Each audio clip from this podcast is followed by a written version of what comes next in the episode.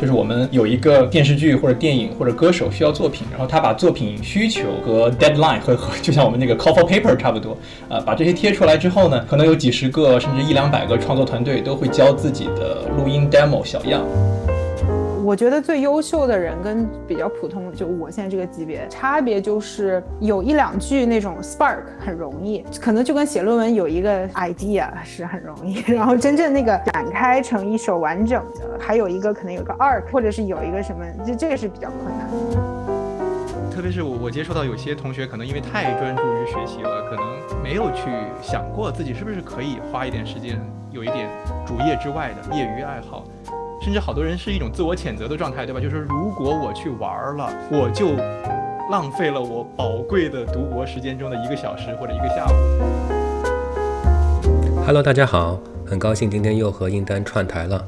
啊，今天我们请来了澳门大学的张慧泉老师和我们的易庆同学，来和大家聊一聊学术人怎么样写歌、作词、做音乐。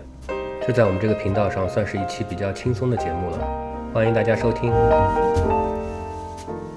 大家好，欢迎大家来到这一期随机游早和学术疗养院的联动节目。我是本期的主持人英丹，非常开心这么快就能和随机游走我们再一次进行联动哈。那我们今天的主题很特别，是一场音乐的交流。我们今天也是有音乐人，然后有音乐爱好者啊。我觉得就是像我们今天邀请的是啊张慧泉老师啊，然后还有易沁啊，然后我和徐老师，我们算是音乐爱好者。对啊，我们是边打酱油边学习，然后两位音乐人希望啊也能碰撞出很多不一样的火花。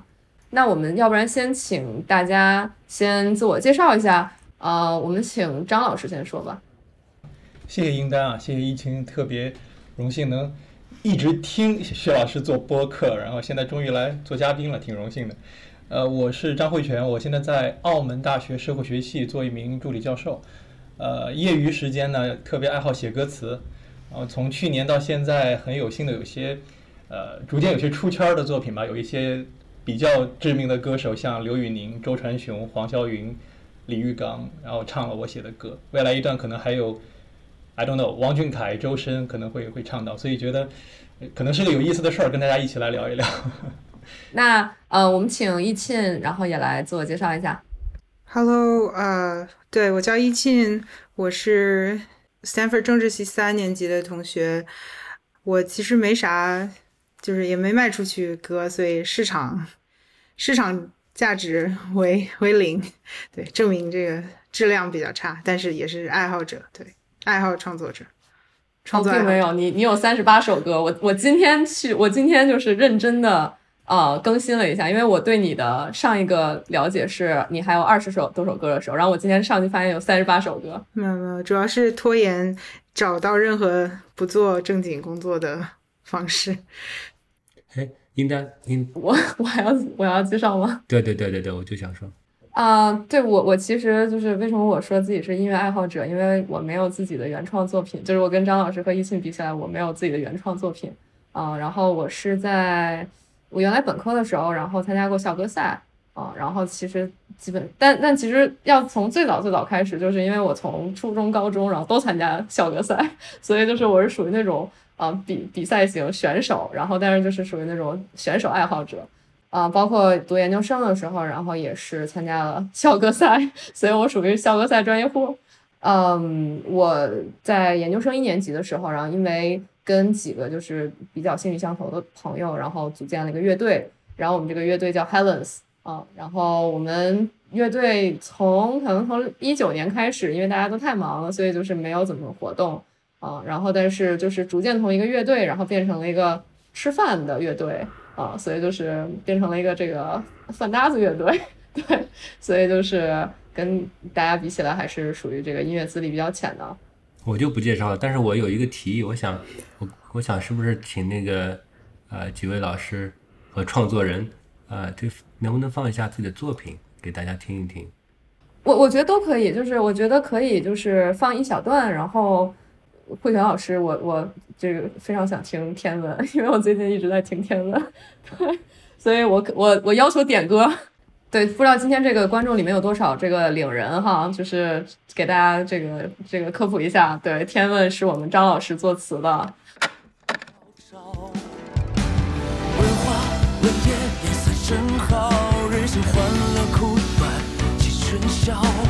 问秋问冬风雪萧萧，彩云易散岁月难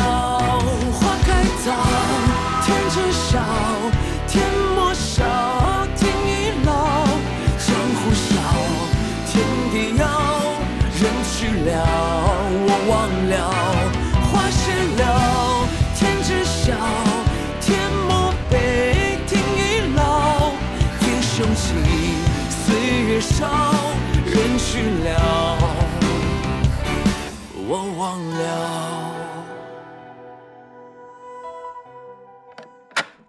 太棒了，太棒了，这个鸡皮疙瘩起来了。刚才听了，对，听了张老师的，我我也想听易庆的，我要点歌。对，我要听放一个易庆的。呃，不是，晚还是风的距离想象十万人潮经过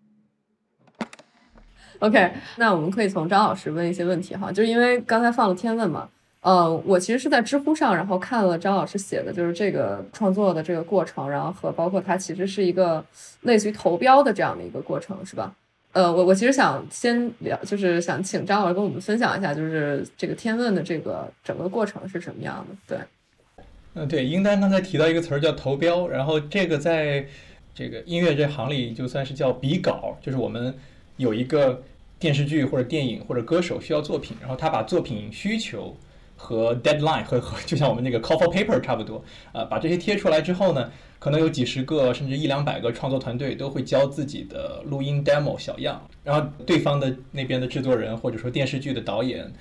啊，至少是负责音乐的副导副导演吧，可能会去来听这些作品，最后选出一个，然后跟这个团队去合作，然后再把那个作品的词啊曲啊打磨到一个自己需要的状态。呃，天籁这歌比较幸运，是我觉得遇到了一群尊重创作者或者说懂行，他知道不干预的这群呃电视剧方的甲方。因为一般来说，我们十次遇到可能有八次和九八次八次到九次需要你大改，或者是按照他们的一些所谓的他们头脑中的更好的状态去去修改。我想做广告、做设计的朋友都会有类似的和甲方打交道的不愉快经验。然后《天籁》这首歌的词和曲完全就是我们原样交上去的感觉，可能调了一两个虚字，就类似于的，就是的的的这种的，或者是那种语气词，可能去掉了一些。其他没有任何调整啊，所以整个过程特别愉快吧，就是我们的心目中的原样就呈现出来了。这个问问题比较多，你是怎么遇到那个写曲的人？以及我以为啊，当然可能电视剧不太一样。就我我听过的传统这种音乐工业人的采访是，他们有一个曲库，因为曲是比较就曲是最重要的嘛，因为你要洗脑，所以从曲出发，然后找人去填上词。就一般的模式好像是这样。我就挺想知道，对对，这个合作包括整整个这个过程是什么样的？我先回答你第一个问题，就是我是从一五一六年开始，在大量的在知乎和微博上发自己写的歌词，呃，那个时候每天只要写出来，我就一定会呃发到这两个平台上。然后到一六年就开始有一些专业的作曲人，像音乐学院的老师啊，或者是音乐学院的那个有志于发展流行音乐的学生啊。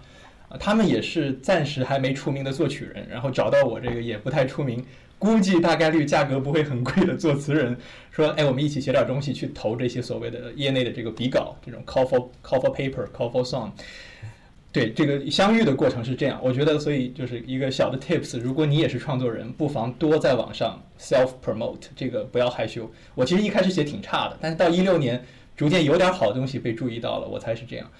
呃，第二个你说到这个。曲库啊，这个对，像你说的，业内确实是以曲为核心在组织这个音乐生产。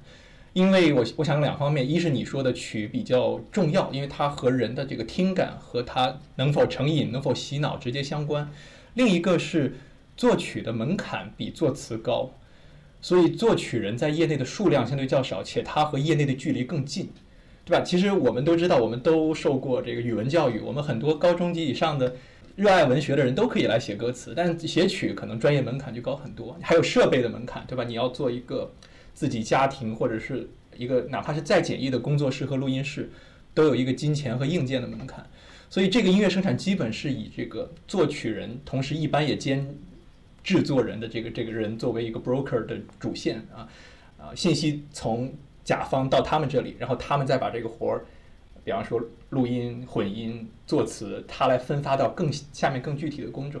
啊。不过。我其实对于那些部分就不了解了，我只知道自己 作词填词这一块儿。嗯，哎，那刚才说这个笔稿它的场所，就或者是说它这个 call for paper 是从哪儿你知道这个消息，还是说你们有一个独特的场所？其实没有，就是就是微信群，但是我不在那些大群里，我我只跟我的作曲人有一些合作。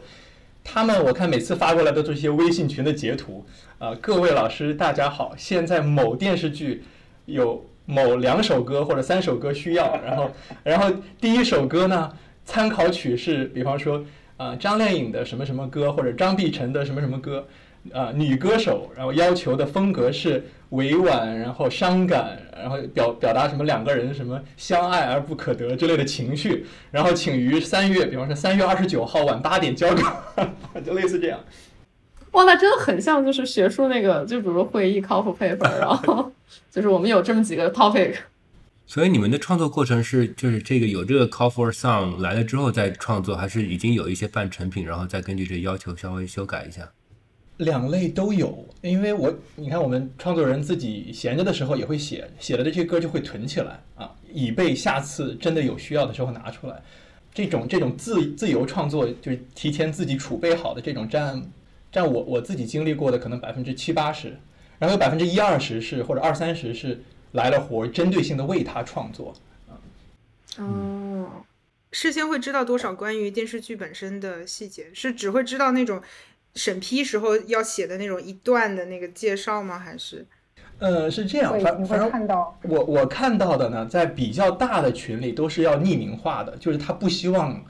哪个电视剧哪个歌手来唱被大家知道。但是，一旦进入一个 I don't know short list 之后呢，一个比较小的信息群里面，特别是已经基本确定是你们团队来写了，他就会告诉你更多信息，比如说我们的剧的名字，我们这个剧主线剧情，然后包括这个为什么要在这个地方放一个你们的插曲，这个插曲要配合，呃，比如我之前做过一个动漫的插曲，他就告诉我这个插曲是该动漫第一季第十集两个人确定关系的时候要放的一首歌。所以，请把这个人物关系和那个画面考虑进去。他当时还发给我一个大概六十秒钟的静默画面，让让我找那个画面中的感觉。呃，所以有点像我们的这个 job market 或者是这个 call for paper 的这个 stage，对吧？他可能 call for paper 收上来一百多篇，然后最终确定八篇，然后八八选六的时候会告诉你更多信息。所以你比其他人更早知道结局。或者关键的关键点很很多时候是这样。有一次我都懵了，我都惊了。他只需要我写一个插曲，结果把电影的样片两个多小时全发给我了。我心说哇，你这也不怕我给你泄露出去？哦，OK，那那这样的话就是，但是我感觉现在就是就是国内的电视剧其实类型是比较固定的，就比如说甜宠，然后是一类，然后比如说古风是一类，然后。就是我感觉没有太多的 variance，就是这样的话，其实就是是不是囤的这些东西里面能上场的这个这个几率还是挺大的。不首先能不能给我解释一下这个专业名词？你刚刚说甜宠和古风是吧？哦 哦，甜宠剧就是那种甜甜宠，甜宠宠爱的甜宠甜宠。对，就是我这种土狗最爱看的，我我最爱看的就是甜宠剧。甜宠还有什么？呃，就还有一些，比如说像《山河令》啊，包括《陈情令》啊，这些就是比较偏古风，或者是说就是武侠这样的，然后是一类电视剧嘛。就其实现在电呃武侠的这个盘还是挺大的，对吧？其实还是 follow 刚才一期那个问题，我们比较好奇的是，比如说呃，像你给一个仙侠剧，然后写一个东西，然后它如果没有周标的话，能不能改一改，然后投到下面一个去？嗯，我我觉得易清问的这个问题，就说明他就是创作者了，他已经有这个感觉了。就是一首歌其实是，因为尤其是呃这个音乐，特别是比较如果稍微抽象一点，不是很具象的那种音乐歌词和音乐的话，它的可解释弹性蛮大的。有的时候真的是稍微改一改，就可以用在第二个场景或者第二部电视剧。我们真的投稿的成功率还蛮低的，我想每个创作人都是这样。呃，可能比稿十次啊中一次，或者 I don't know 十五次中一次。那剩下那些被暂时被淘汰的就会就会修改，对，嗯。你学术投稿的概率要高而已，还蛮错的。呃，对，呃，it depends on what journal you're talking about 哦，好的。但但是我觉得跟学术发表还是挺像的。嗯，对，是很嗯像，流程是很像。我猜创作可能都有这样的共性。不过，真的真心建议不要把这个当主业。我待会儿也会聊它，我猜它只能当一个副业，因为我们看那个港台的，哪怕已经一线作词人，全都有一个主业，你就知道这行的收入 是没资格当一个 正业的。呃，那其实就是因为天问是和这个严湘南老师合作嘛，所以你们是经常会一起合作，然后等于说比稿就出去比稿吗？还是说，或者是说你有经常合作的团队这样？对我到现在已经基本稳定在只有主要的两三个作曲人，我从他们这儿接活儿，然后跟他们去沟通，长期合作也比较默契。他也熟悉我作词风格，我也熟悉他那个旋律风格。可能更年轻的，暂时还没找到合作者的这个作词人或者作曲人，不妨多广伸橄榄枝尝试一下。但是时间长了，稳定下来，可能一两个、两三个主要的合作者比较稳定会。会产生一些高质量的作品，因为你们可能能更深的去聊一些作品的磨合呀、修改。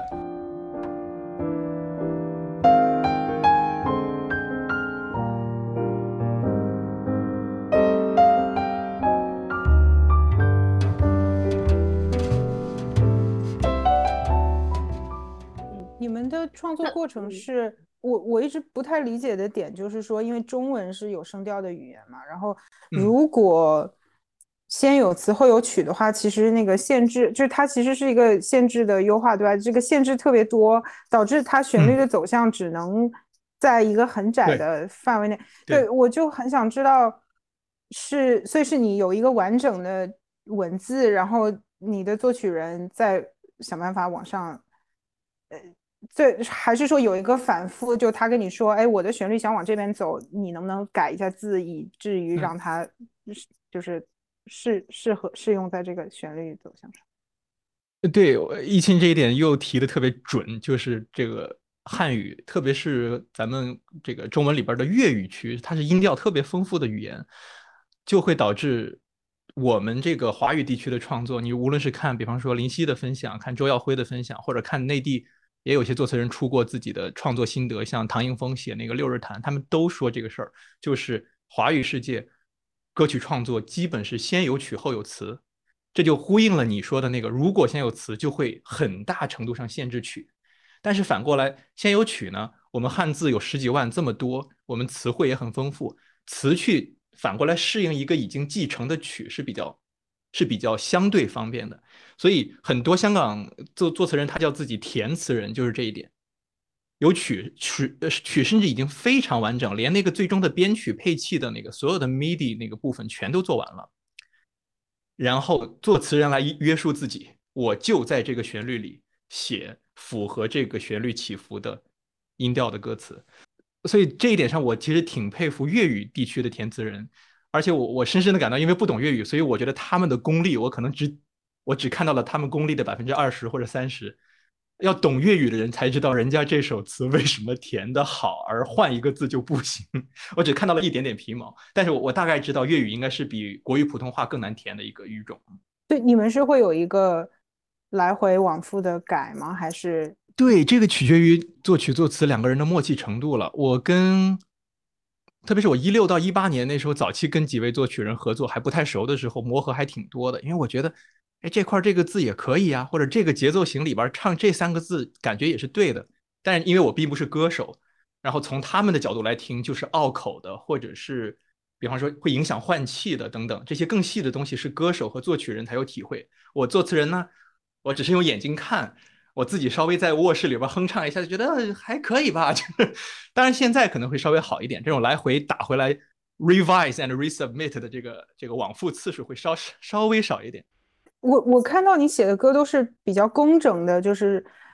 一每段里面字的个数，包括对这个是因为，比如说古风，它可能一拍唱一个字，或者不能有太多切分，不能有太多就是三连音这种，是是因为这样，还是说您觉得先有词的话写的比较工整，比较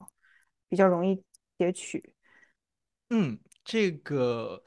这其实是我一个局限，就我好几个作曲人朋友都跟我说，说你这个。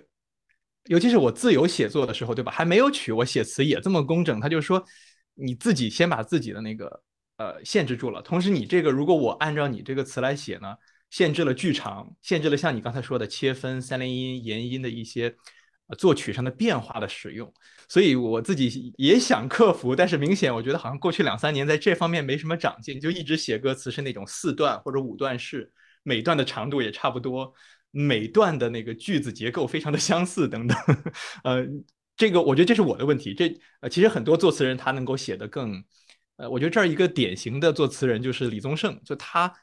要是山丘，对吧？你知道他那个完全是根据一种汉语日常语言对话式的写作，而且基于这个写作，它的旋律、它的节奏型可以不停的在一首歌里做跳跃，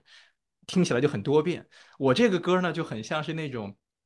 二线。作词人经常会有的，对吧？我我只有一种结构，这一种结构乘以四那样去写歌。不，但这个就我我就在想，是不是也是创作方式的限制？就是说我如果你同时词曲进行的话，你的曲也可以调，词也可以调，它能够变化的方式就比较多。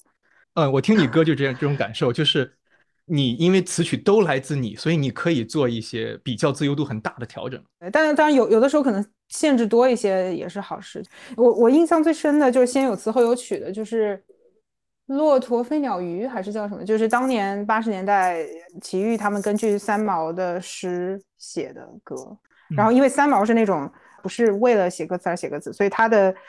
句子长短变化就非常多。而且因为是三毛，你也不能改他的那改他任何一个字，所以最后。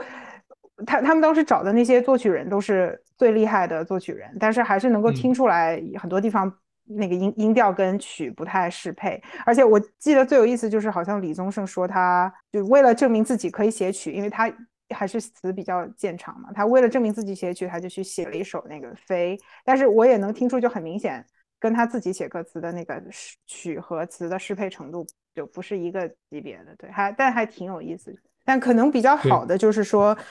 因为音调本身也是编码了内容嘛，所以你其实单位拍数能够表达的信息是更多的。然后英文的英文的那个优化就是你要 想办法把你想说的很长的，至少对我来说，想办法说的很长的话塞进那个拍子数里面，就挺困难的。加上这个英文水平有限，就能够找到替换的词，就本应该是非常多的，但是因为水水平有限就。找到的不是很多，对，还挺有意思的。对对对对，我我我推荐另一首也是很古古旧的歌了，我还挺挺惊讶，易庆这么年轻去听这个齐豫的歌。另一个我推荐就是先有词，而且词不能改，再去写曲的是张雨生写的一首歌，叫《没有烟抽的日子》，大家感兴趣可以找来听一下，也了解一下呃张雨生写这首歌的一些背景啊。词也是。嗯，我我其实还比较好奇，就是刚才因为那个慧泉老师说了很多风格上面的这个问题嘛，就是我我其实是不太了解，因为因为我可能对于创作不太了解哈，就是我不知道，比如说作词人的风格和作曲人的风格怎么样能够说到达一个搭配，或者是说像张老师，你作为作词人，你可能会更喜欢某几种曲风，还是说就是说，比如切分的这个这个方式，或者是就是到底是怎么样叫做就是你跟他的风格磨合到了一起，对。附加一个问题，你在写的时候脑子里会脑补一个大概那个 旋律或者风格吗？我写的时候还真的是会，就即即使是我自己，嗯，没有 demo，没有作曲人的任何限制，我自己就出于灵感也好或者什么，自己自由创作一首歌词的时候，脑子里也会有一个基本的节奏型，和有的时候甚至因为我自己也业余做过曲，只是我知道自己的作曲可能拿不上台面啊，但我反正脑子里是有一个旋律在辅助自己。去找那个语言、情绪和关键时候的用字的。对，英丹刚才说两个人的风格是有没有可能形成，然后甚至形成比较默契、比较契合的风格。我觉得即使我们并不是特别钻研过，因为我们知道听歌，我们一般是听歌手，对吧？大多数人听就知道歌手，但是在不了解音乐的人也知道那种黄金搭档有几个，比方说周杰伦、方文山，啊，林俊杰、张思尔，张宇和他太太十一郎这种词曲创作的那种长期几十年，然后好多首歌的这种黄金组合。所以我想是有这种，就是他的曲和他的词最合适。但是更多的状况是像，比方说林夕、周耀辉、姚谦，他们可以给任何作曲人写，而且都写的还比较符合。比方说，我我也尝试是变成这样，就是说我除了我发表出来的都是古风，这个应丹刚才也聊到，因为这是刚当前这个电视剧、影视剧的大盘子决定的。那，在种种种限制之下，呃，资本能进入的，或者是最终能呈现给观众的，主要是某几类电视剧啊。那么就要么就是甜宠爱情，那那要要的歌就是流行这种情爱，然后呃这种城市都市男女的这种内容。那另一种就是古风仙侠穿越。耽美，那他要的就是，那就要最最好半文半白乃至全古风啊，那就需要一个五声调式的，然后中国传统民乐配器的这样的一个曲子，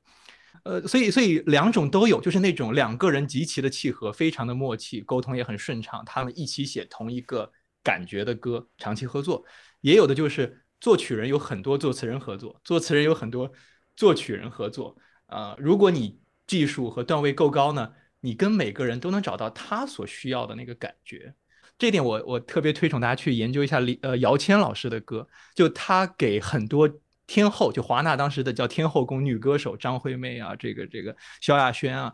很多不同的女歌手李玟呢去写歌，他能把每个女歌手的独特的声音气质和外形气质，以及这个歌手的。性格去做一个契合，他写给萧亚轩的歌就很符合萧亚轩的审美和气质，然后他写给李玟的就很有那种，呃，美国归来，然后很阳光，很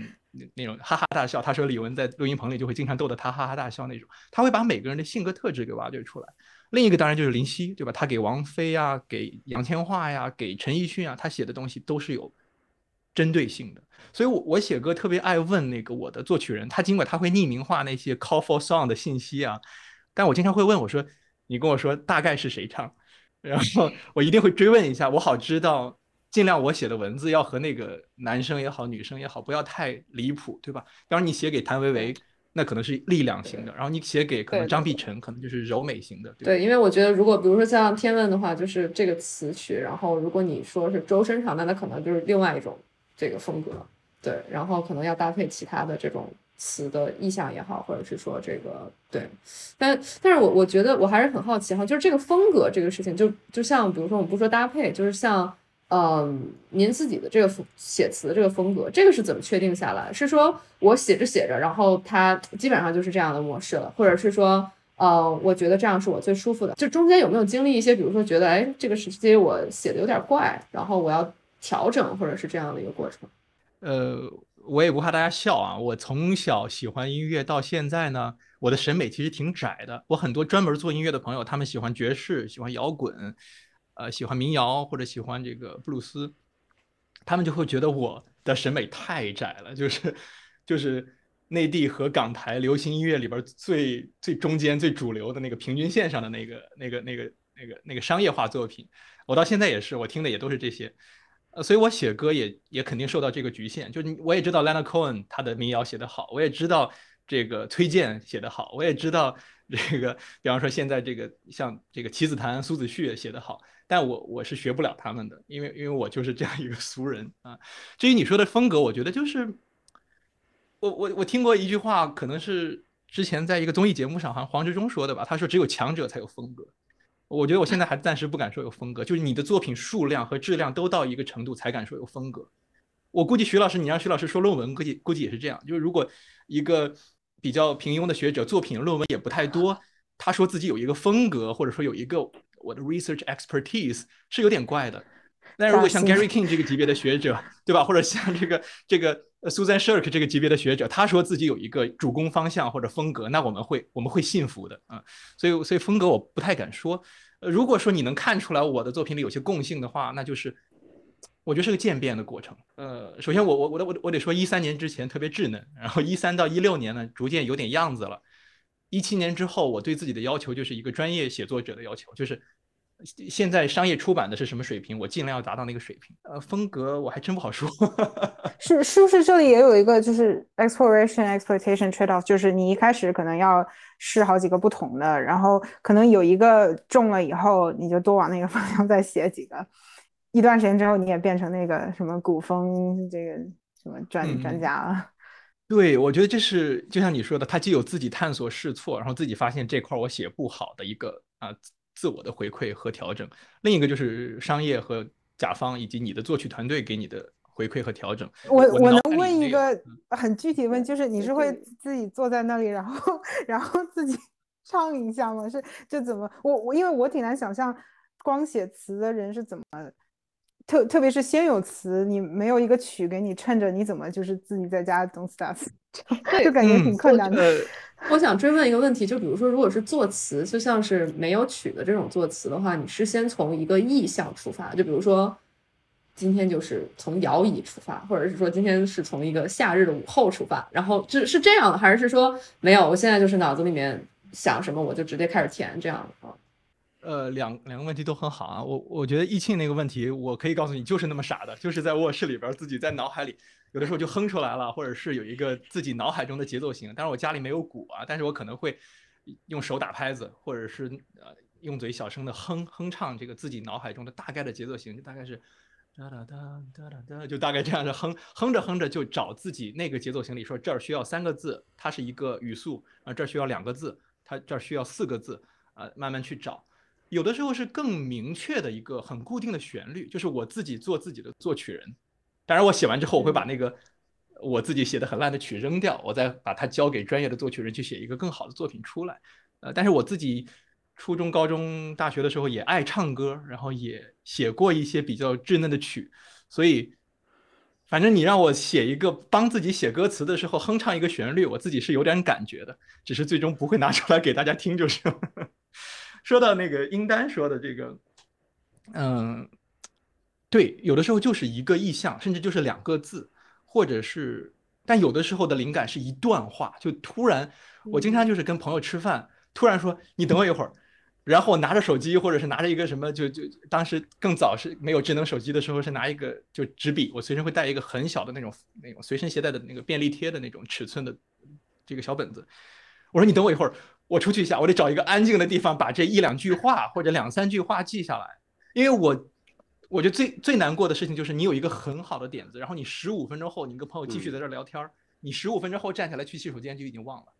嗯，这个可能和 research idea 还不一样，对吧？research idea 你记住两个变量应该不会忘，或者三个变量。这个这个歌词那那三五个字你忘了就是真忘了，你就再也就 我我不知道。像易庆和英丹都做过创作者，你们有没有这种体会？就是灵感，其实它就是因为我觉得，比如说做研究，它可能更多的它不是一个灵感驱动的，就是但是创作是一个灵感驱动的，就是你这个东西走了以后，你只有懊恼，你没有别的，因为它这个东西走了就是走了，它不像做 research，比如说它走了之后，然后你还可以给它捡回来，对吧？它和写诗有什么差别啊？就是你在在还没有曲子的时候，嗯。我觉得这个问题大了啊，这 个，而且我觉得写诗写诗的人应该，总体而言会有一个歧视链的话，他应该会觉得歌词，特别是流行音乐歌词是，呃，是诗歌界所瞧不上的。当然，有了这个 Bob Dylan 拿这个诺贝尔奖、诺贝尔文学奖，可能会有所改观。但人家也是民谣音乐人，对吧？他不是一个流行音乐创作人。呃，包括我自己心里也会有，我知道我做的这个，它是个雕虫小技，它是比起严肃文学这个，特别是诗歌的创作。还是差了一大截，但我觉得这个从外观形态上你看到的是差不多的，就是一个人拿纸和笔，或者是在电脑上打开一个 Word 文档，去写一段文字。而如果我们这个行里写的最好的呢，是能碰到那个诗歌的门槛的；诗歌里写的最差的呢，可能也比这个歌词要差很多。这个应该是一个两个 variation 很大的曲线，它们有一些交叠。呃，但是人家诗歌在在流行乐歌词之上。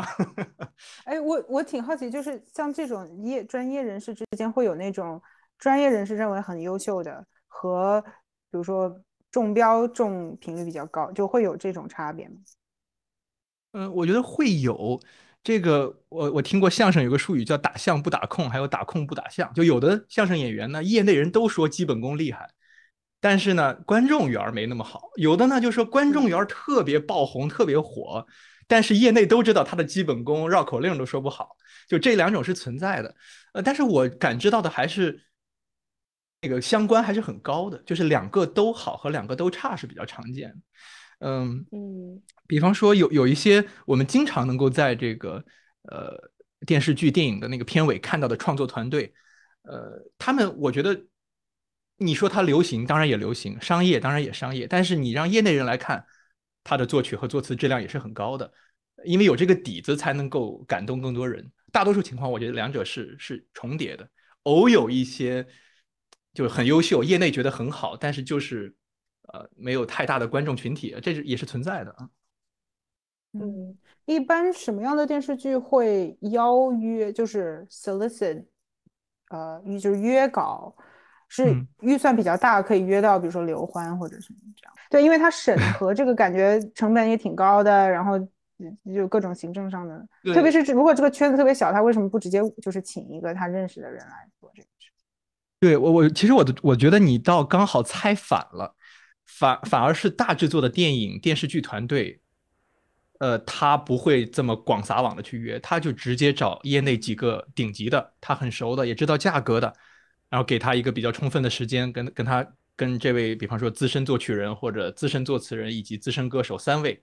坐在一起去商量，然后一起商量出一个好的东西来。所以你你可以看到，比方说像王菲近年来已经出很少的歌了，但是一些每年的比较大的电影都会请她，她也她也一定会每年至少唱个一首两首。反倒是一些中等级以下的这个制作，他也可能请不到最大咖的作词作曲和歌手的时候呢，他就先广撒网，我看看能不能在一个比较大的铺里面找到，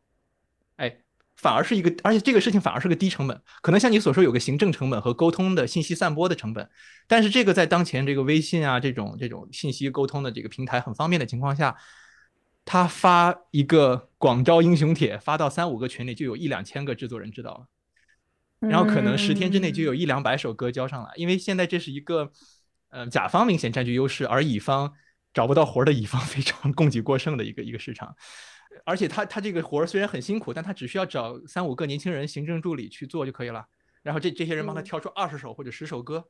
然后找到副导演或者导演说你你听听这十首，咱们选哪哪一首来去往下沟通，其实对他们来说成本很低。最终是嗯会给您一个反馈吗？就比如说，就他怎么知道这首歌对他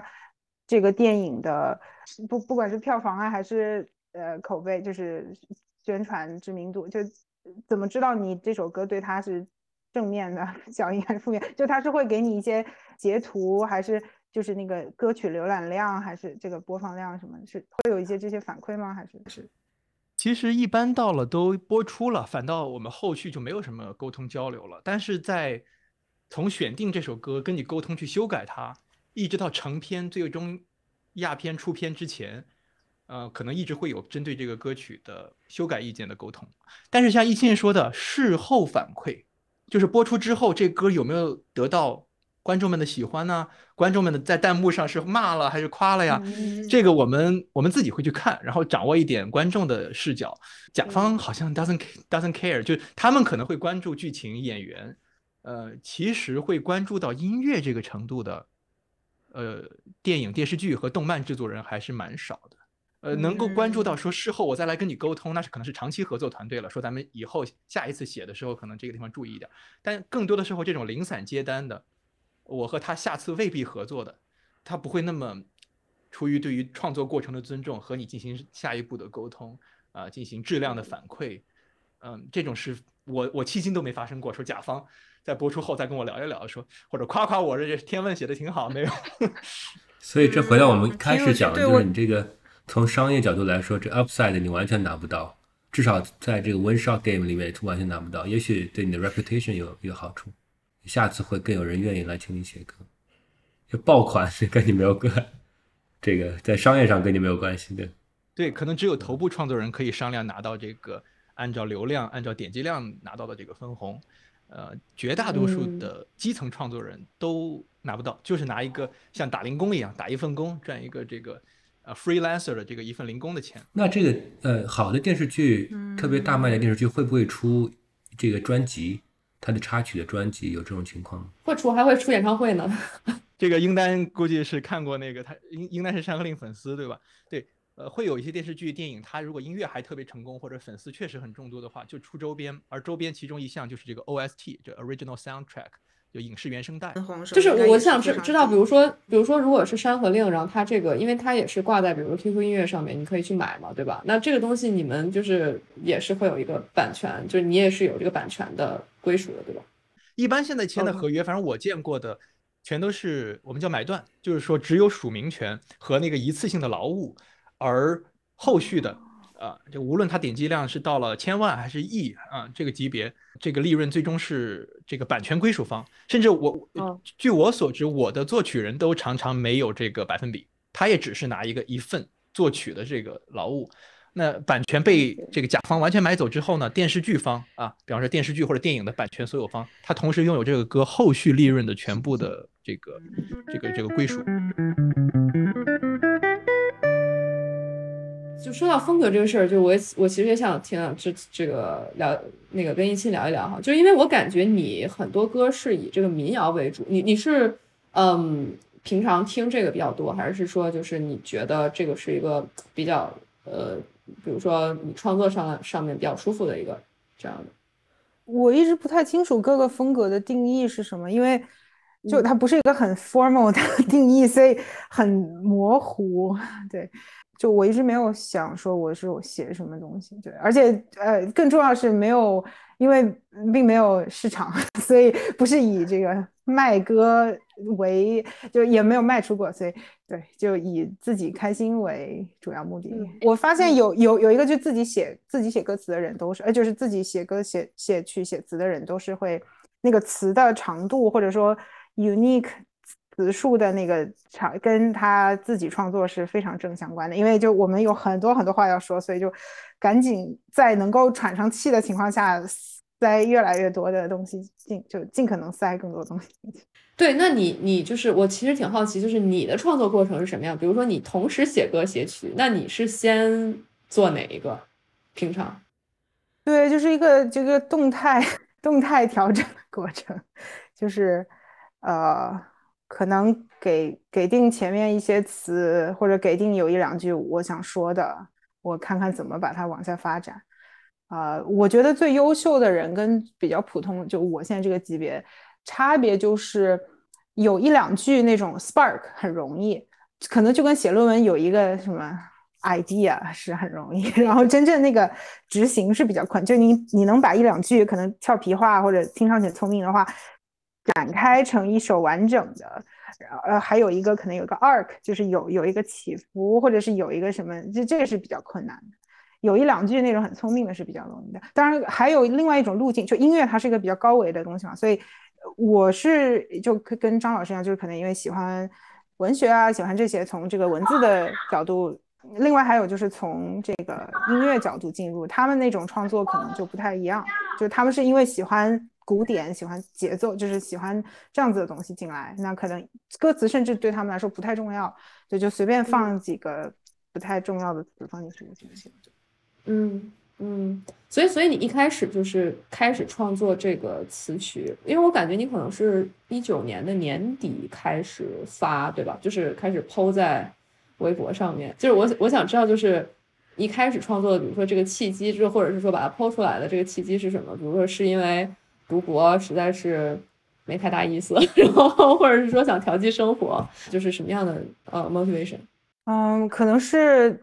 就是 self-contained，就是它。自成一个独立的，然后又比较快，能有反馈，又比较就这个反馈 周期比较短，又能够容易被大家接受的一个，就是大家就每个人都能够按播放键听一下。就如果你写写小说或者写什么，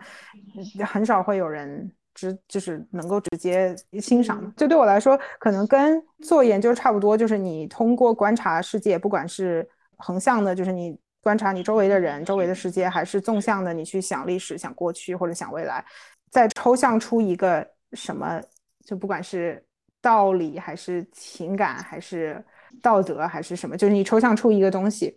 那学术的要求可能就是你要用很分析的方法去把它描述出来。就这种创意工作，就是你自己要再搭另外一个世界，然后把至少对我来说，就是把你想的那个，把你总结出的那个抽象的东西，在另外一个你搭的那个世界里面呈现出来，让大家感受到你要说的那个话，越越来越抽象，就大概就是这个意思，对。对，所以其实它也能解释，因为我看你的歌词里面，除了有一些，当然有一些生活意象上面的东西，就比如说也有讨论，就是日常的这种见闻、情感，然后包括一些日常的情绪，但我也能看到一些，比如说像这种奇遇的，或者是说有一点点超现实的，或者是说有一些就是历史的意象，我觉得这个还挺神奇的，因为我我感觉就是。如果我是一个作词人的话，我感觉这个其实难度还是挺大的。我不知道是不是跟你刚才这个过程是相关的，因为你先抽离了一个概念出来，然后再去考虑这个创作这个过程。嗯，对，就想象我我前几天还在想说，我们 我们学术界测量创新程度的方法，目前都是很傻的用。这个包含新词的数量的，就是比比较今年的什么一些文本和去年的文本，看有哪些新词出来，然后新词最多的，它就是最创新的，对吧？我就想说，哎，如果将来对吧，大大家分析歌词的时候，我这个 reverse engineer 整个过程，我就扔各种各样的这个新的词进去，我就变成历史上最有创意的人了。就是自自黑自黑，对，就嗯，打开想象力吧，打开想象力，还挺好玩的。就是一个玩具，你可以把它捏成你想要的那个样子。我我自己觉得比较自由的一点，就是或者说比较解放的一点，就是学术，因为它是科学，所以你要穷尽你你这个小小方向上以前所有人做过的东西，你才能够。声称自己做了一个新的东西，当然通常你都没有做任何新的东西，但是你你至少要要走那个过程。但是，嗯，艺术创作可能因为你要表达的那个真实、真相、真理，它是关于人性的。那关于人性，就可能亚里士多德、孔子或者是莎士比亚，就其实。他跟你讲的东西没有任何区，就你你的心意并不是在你讲了一个他们没有讲过的东西，而是可能你用一个新的方法去讲了这个东西，或者是你用你自己构造的那个世界讲的其实同样的一个东西。所以做一个以前人完全没有做过的，就说以前人完全没有说过的一个真相，或者发现一个新的东西，就那个压力或者那个标准稍微低一点。你只要在你创造的这个世界里面，它是真实的就可以，或者说它它是成立的就可以。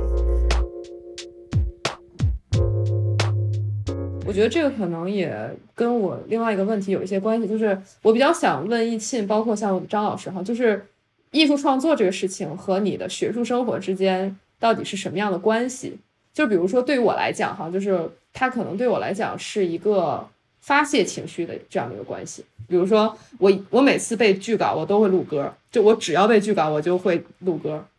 然后我只要今天心情不不开心，我就会去录歌，但是。你要说，就比如说它能够让我心情变得好了，我也没有觉得，就是我只是一个出口，对。但是我其实也想知道，就比如说对于你们来讲是什么关系？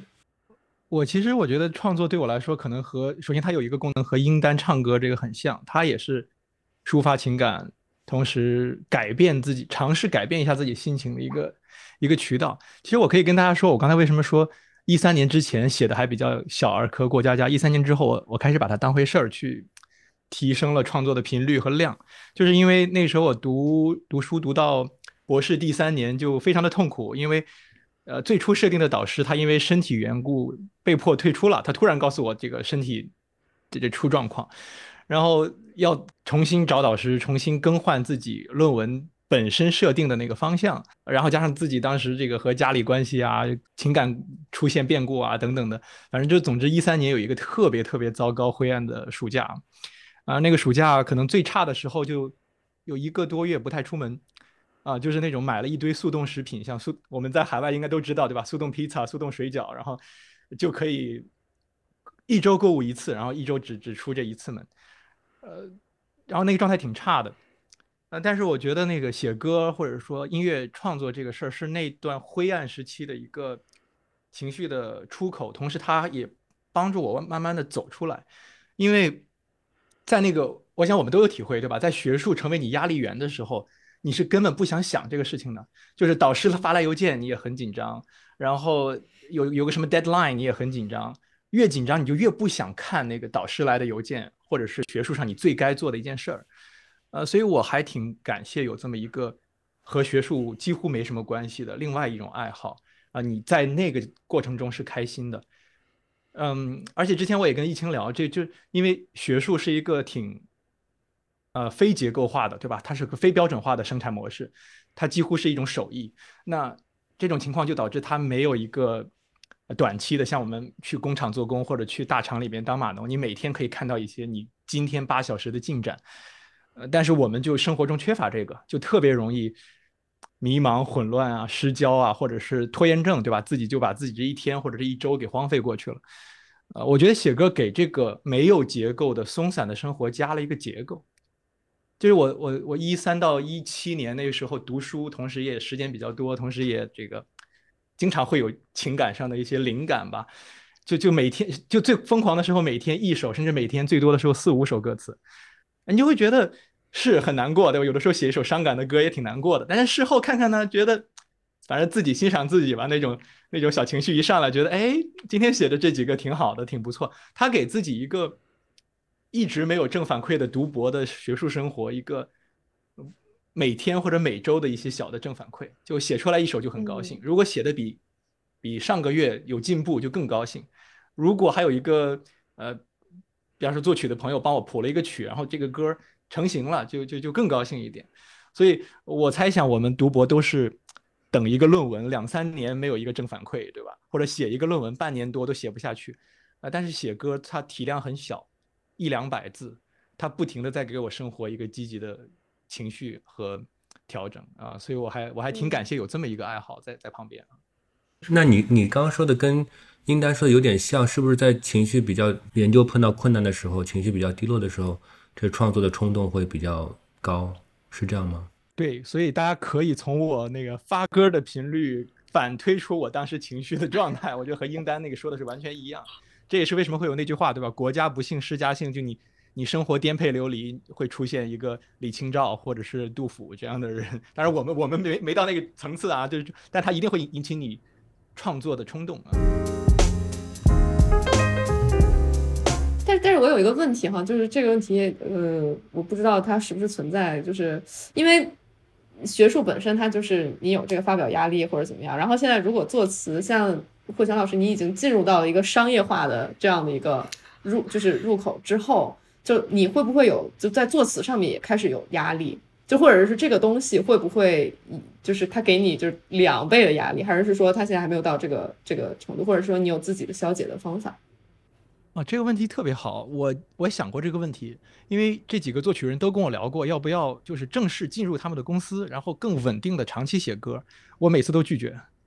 我觉得这就是你说的这个，就是现在我的量，我只有为什么停留在两三个业内合作者，我也不再加，我我现在基本不再加新的合作者，嗯，就是我现在的创作量是我舒服的，而且我这两三位呢也都合作的很默契，跟他们合作全整个过程是愉快的，呃，如果要从零开始适应，或者是当我的创作量是变成一个我需要影响我正常生活节奏，影响我上课备课、科研教学这些事情了。我我就会在那儿设一个线，啊，现在刚好是处在一个他还没变成我压力的状态。我也知道有些人，他辞职全职做公众号或者全职做视频剪辑，他本来很喜欢这个事儿，但他变成了他每天这个 twenty four seven 的这种事情之后，就不再喜欢这个事儿了。这个还挺难过的。我我我在时刻警惕自己，去滑向那个跑道。是，呃，一七，你你刚才想问什么？对我我是想补充说。嗯，我自己写歌之后发现的两件有挺有意思的事情，一件事情就是还挺魔法的，就是人类就跟动物的区别应该就是语言嘛，就是能够促进大规模的协作啊，能够促进对，就挺有意思的事情就是我可能最初喜欢文学的动力就是看到几千年前人写的东西，我居然还能觉得哎，他们写的东西跟我有关，或者说。我能跟他们产生情感的互动。就我我是觉得这个就是魔法，就是这个人他已经死了，而且他的那个文字可能对吧，语言都跟我其实距离很远，但是呢，我们好像还有一个连接。然后写歌之后最神奇的就是，我觉得可能因为写歌的那个受众更广的，就比写论文更广。而且大家都是可以去表演，就是相当于他如果唱，就跟英丹一样，就他如果唱的话，又又是他的一个演绎，所以这个就是像魔法一样。因为有的人会跟我说啊，呃，听了这首歌，我想起了谁，就想想起了他生活中的谁，或者是他听哭了，或者怎么样。然后很很多时候，他的对那个作品的理解跟我原来写这个完全不一样，而且他是可以时间空间都穿就可以穿，就这个我我一直没想通这是什么东西。对，然后另外一个有意思的就是，就因为可能读书就一直往上读的人都是喜欢，就是想很多问题，然后抽象很多的，都是很喜欢这些的啊。然后这个又给了你很多新的。做这个事情的空间，就比如说，为为什么一个八度有十二个音，对吧？什么是一个八度？然后这个波长跟频率的关系啊，什么什么，就可以有很多这。然后历史上它是怎么变化？然后现在我我们又变成数字化了，它又是怎么样一个变化？包括啊，我就在想，语语言应该就是最大的去中心化协议，对吧？就是我们我我们怎么能够集体的。升级，如果如果语言有了很多 bug，我们怎么集体升级？啊，包括一当一些新的技术出现的时候，比如说我我最近在看，就是讲中文就汉汉字吧，怎么在那个啊电报和打字机技术出出现之后，中文怎么能够就是用那个拉丁字，就怎么能够把它打出来？就这个就有新的技术之后，你的语言一个就是这样子的。去中心化协议需要跟它需要跟新的技术去结合起来，我觉得这些问题都特别有意思。然后我也不知道在什么学术的空间里可以去想这个问题，但是在自己琢磨这个写歌的这个时候就可以想，还蛮好玩的。没有，我觉得我觉得这个分享挺好。对，因为我们系有一个老师，他就是他会研究很多就是 pop music 嘛，所以就他就会到那种那个就是酒吧，然后去跟驻唱聊。然后他就是他会做很多这样的研究，所以我就觉得其实，我觉得可能音乐的一个好处是它可以增强这个互动性或者是社交性。对，所以我其实，在准备这个的时候，我我在看这个慧老师之前聊天说的这个哈，我觉得这个确实是说对于处在高压下面的这个博士生或也好，或者说青椒也好，可能你选择一个这种在爱好选择上，是不是也可以就是尝试着说选择这种。比较外化的，或者是说比较能够 reach out 的这种这种兴趣，我我我可能就顺着英丹刚才那个那个问题聊一下，就是说他刚才提到我们这个生活其实压力挺大的嘛，而且，嗯，而且特别是我我接触到有些同学可能因为太专注于学习了，可能呃没有去想过自己是不是可以花一点时间有一点主业之外的业余爱好。甚至好多人是一种自我谴责的状态，对吧？就是说，如果我去玩了，如果我跟朋友打了一天这个游戏，或者说，如果我今下午去看了一场电影，我就浪费了我宝贵的读博时间中的一个小时或者一个下午。好多人有这种自我谴责，把自己压得有点透不过气来。我觉得，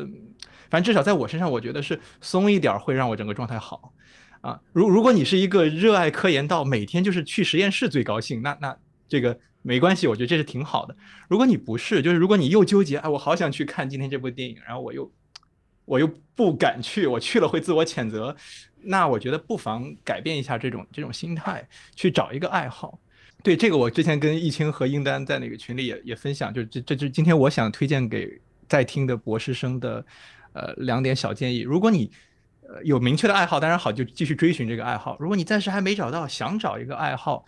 呃，我的两条建议是，尽量选择创作型或者创造型爱好，而不是消费型或者消耗型的爱好。另一点就是外向型而不是内向型的爱好。那第一点就是什么呢？比方说，我之前其实我跟徐老师一样，但是打的游戏不一样。我特别爱打游戏，而且我状态低谷期的时候就打两个游戏，一个是 Call of Duty，就是那个使命召唤。啊，另一个就是更蠢了，我也不怕大家笑话，我打那个 Candy Crush 打到好几千关，就是而且好多时候追求那个三星满星通关，你可以想象浪费了多少小时在 Candy Crush 这种这种，呃，三消类蠢萌游戏上面。呃，但是把把这些换成了写歌这种创造型的爱好，我觉得就你之后的自我谴责会少很多，因为你真的做出来点事情。而且做完之后是留下来一些东西啊，所以我我觉得这一类，比方说像徐老师这样做播客、做博客、做公众号，呃，或者是画画画，对吧？或者是呃那个你你搞一个什么戏剧社，你出去演排一出戏等等的，或者像英丹搞一个乐队，你留下一些演出的视频片段，然后你留下一帮很好的交朋友，就他留下了很多东西，他不只是单纯的在花你的时间和钱。另外就是说我我觉得，因为我们的生活很宅，所以在众多爱好中，咱们尽量选那种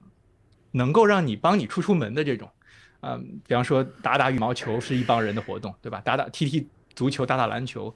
啊，或者是举铁也不要自己去举，对吧？尽量找两三个 spotter 互相去举一举，互相帮帮忙，然后这个哥们儿啊。闺蜜啊，增进一下感情，包括打游戏，能不能就是从单机换成联网，跟自己远在，比方说国内啊，远在哪里的好兄弟一起打打游戏？我觉得好像徐老师经常跟自己好朋友一起沟通感情，对吧？所以，所以我觉得就是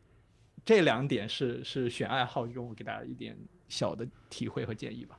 对我，我对第二点感触特别深，因为其实我之前做播客的时候，然后我也跟我一个好朋友聊过，就是我们的一个感觉就是，人在读上博士之后，你的社交圈其实就是会越来越窄，或者是说至少在读博这个期间是会比较窄的。虽然是说你可以通过会议认识一些人，或者是说你可以通过，但是我我始终觉得我们是工作关系，或者是我们是 business，但是就是你 personal 或者是说 entertaining 的。这个社交圈，我我自己的经历，我是觉得会越来越窄。包括我硕士的朋友，可能有一些都流失掉，因为大家虽然都在湾区，但是他们在工作。那我在读博，有的时候，比如说大家 catch up，其实并不是很频繁。所以我是觉得能够以这种兴趣能够帮顶更多的人。像比如说，我现在就开始就是强强迫我师妹，然后每周我们都去吃饭。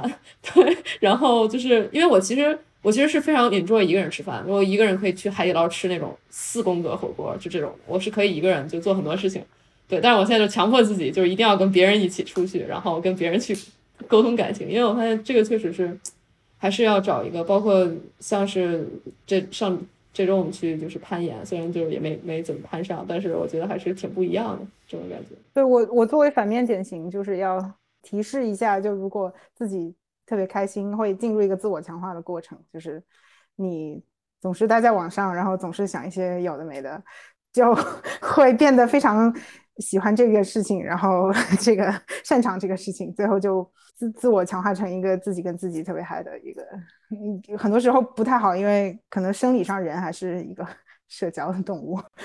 不过每个人的情感方式确实不太一样，有些人就是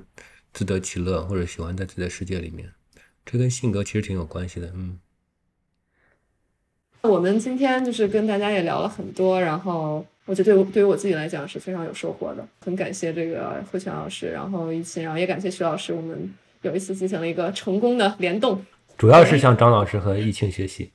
主要向张老师，经过市场检验。感谢感谢大家的那个捧场的各位听众，对吧？一直呃。听我们在这聊天到现在啊，感谢感谢易清和英丹邀请我们啊，期待两位更好的作品在网上可以听到。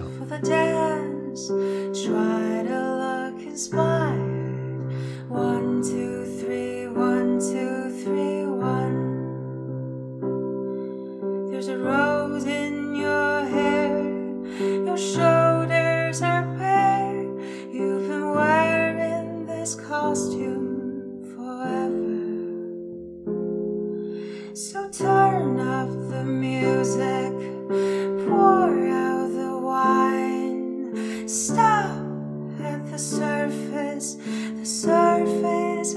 why.